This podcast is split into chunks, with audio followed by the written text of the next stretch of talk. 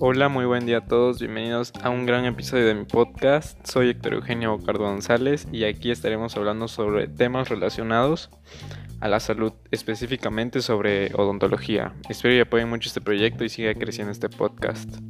En primer corte informaré sobre temas de farmacología, metiéndome a fondo a los antagonistas de histamina, hablando tanto de su importancia como de su definición y de dos fármacos específicamente los que son la cetiricina y la loratadina, dando sus respectivas fichas técnicas de cada uno.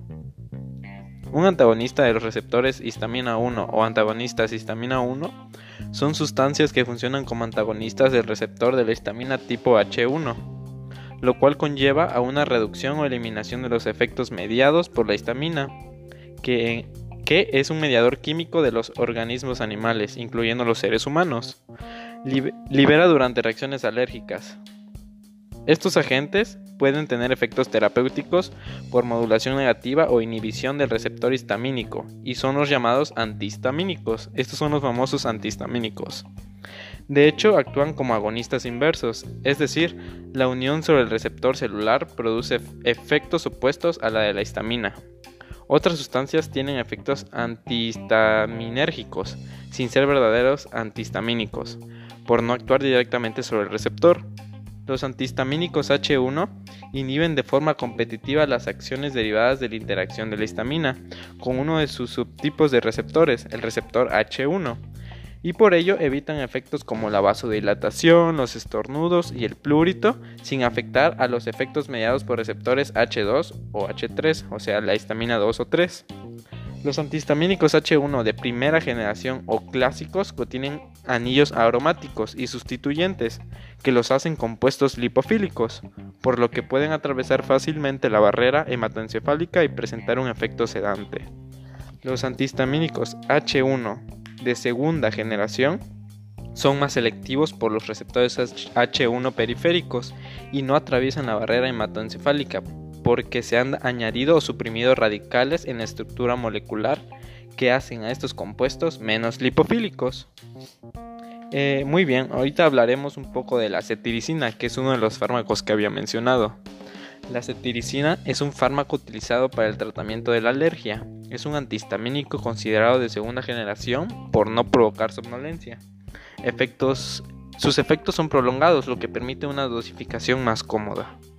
La cetiricina se usa para aliviar temporalmente los síntomas de la fiebre de heno, o sea, la alergia al polen, al polvo y otras sustancias suspendidas en el aire, y las alergias a otras sustancias como ácaros del polvo, caspa de animales, cucarachas o mohos. Entre los síntomas se encuentran estornudos, escurrimiento nasal, comezón, enrojecimiento o lagrimeo de ojos y comezón en la nariz o garganta. La cetiricina se usa también para, eh, para tratar la picazón, y el enrojecimiento de la urticaria. Sin embargo, la cetiricina no previene la urticaria ni otras reacciones alérgicas de la piel, solo trata para reducir la picazón y el enrojecimiento. La, cetiricina pertenece a una clase de medicamentos llamados antihistamínicos. Actúa bloqueando la acción de la histamina, una sustancia presente en el organismo que provoca los síntomas de la alergia. Ok, ahorita hablaremos de un poco de su mecanismo de acción. Dice que la cetiricina muestra una alta afinidad hacia los receptores H1 de histamina.